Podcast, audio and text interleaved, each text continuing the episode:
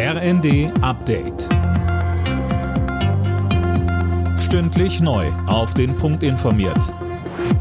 Ich bin Daniel Stuckenberg. Guten Tag.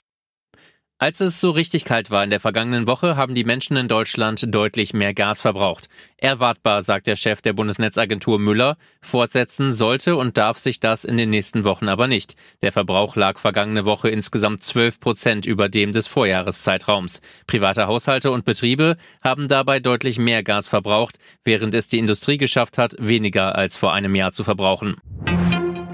Nach dem USA-Besuch des ukrainischen Präsidenten Zelensky werden in Deutschland Rufe nach mehr Waffen für die Ukraine laut. Die USA haben der Ukraine das Flugabwehrsystem Patriot zugesagt. Der Vorsitzende der deutsch-ukrainischen Parlamentariergruppe, Robin Wagener von den Grünen, sagte uns, wir sollten weitere Lücken schließen und mit aller Entschlossenheit der Ukraine helfen, Putin entgegenzutreten. Und darum sollten auch wir unseren Beitrag erhöhen und die Qualität der Waffenlieferungen steigern.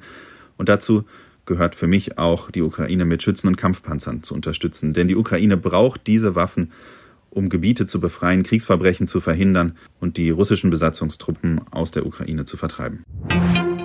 Die Deutsche Bahn hat in diesem Jahr offenbar einen traurigen Rekord in Sachen Unpünktlichkeit aufgestellt. Das berichtet die Rheinische Post und beruft sich dabei auf die Antwort der Regierung auf eine Anfrage der Unionsfraktion. Mehr von Tim Britztrup. Auf vielen Fernverkehrsstrecken liegt die Pünktlichkeitsquote demnach nur bei 50 bis 60 Prozent. In den vergangenen beiden Jahren wurden Werte zwischen 75 und 90 Prozent erreicht. In der EU dürfte Deutschland damit im wahrsten Sinne des Wortes die rote Laterne übernehmen. Der verkehrspolitische Sprecher der Unionsfraktion Thomas Bareis sagte, wenn sich nicht bald etwas ändere, dann werde das schwerwiegende Folgen für den Wirtschaftsstandort Deutschland haben. Professorinnen an den deutschen Unis sind weiter die Ausnahme. Nur etwa jede vierte hauptberufliche Professur war im vergangenen Jahr mit einer Frau besetzt. Seit einigen Jahren wächst ihr Anteil zwar, allerdings nur langsam.